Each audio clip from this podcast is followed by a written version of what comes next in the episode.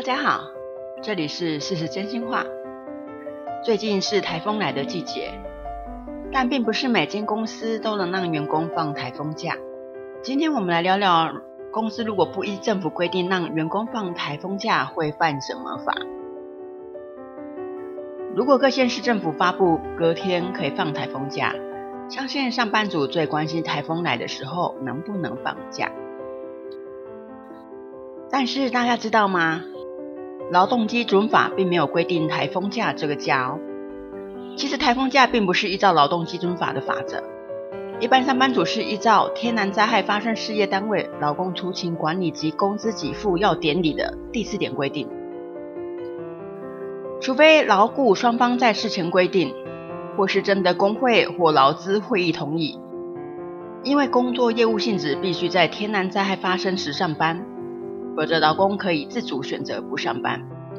而且，如果各县市政府依照天然灾害停止上班及上课作业办法宣布停止上班上课时，劳工如果选择不上班，雇主也不能将劳工并出勤的行为视为旷职、迟到或强迫劳工以事假或其他假别做处理。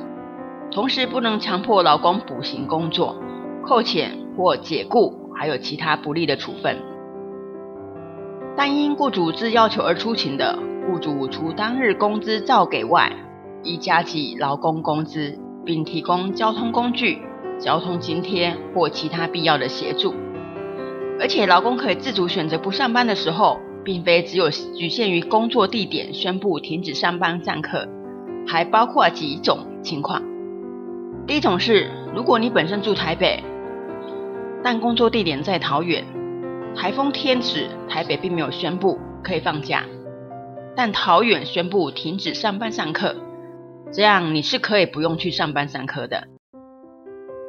第二点，如果你的工作地点并没有宣布停止上班上课，但因为上班中途因为天然灾害而导致的交通堵塞，而让你无法上班上课的时候，也是算的哦。第三点也是要注意的。如果你的工作地点并没有宣布停止上班上课，但你的居住地点有宣布的话，也是算在里面的。劳工朋友们，这都是我们的权益。在台湾，很多劳工往往因为生活问题，常常不去伸张自己的权益，而让公司或企业更加为所欲为。其实法律有很多的规定是保护劳工的，我们多一份了解，也能多保障自己的权益。以上如果不了解的话，有一本《生活法律防身术》，由赖银珍法律师写的，浅显易懂的法律常识，可以去租来看，或是买一本来看，以备不时之需。当然，相关规定可以上劳动部的网站查询，里面有个天然灾害劳工出勤权益查询，记得有空可以去看看哦。希望今天讲的可以多少帮助一些人。今天我们就聊到这里，期待下次的聊天，拜拜。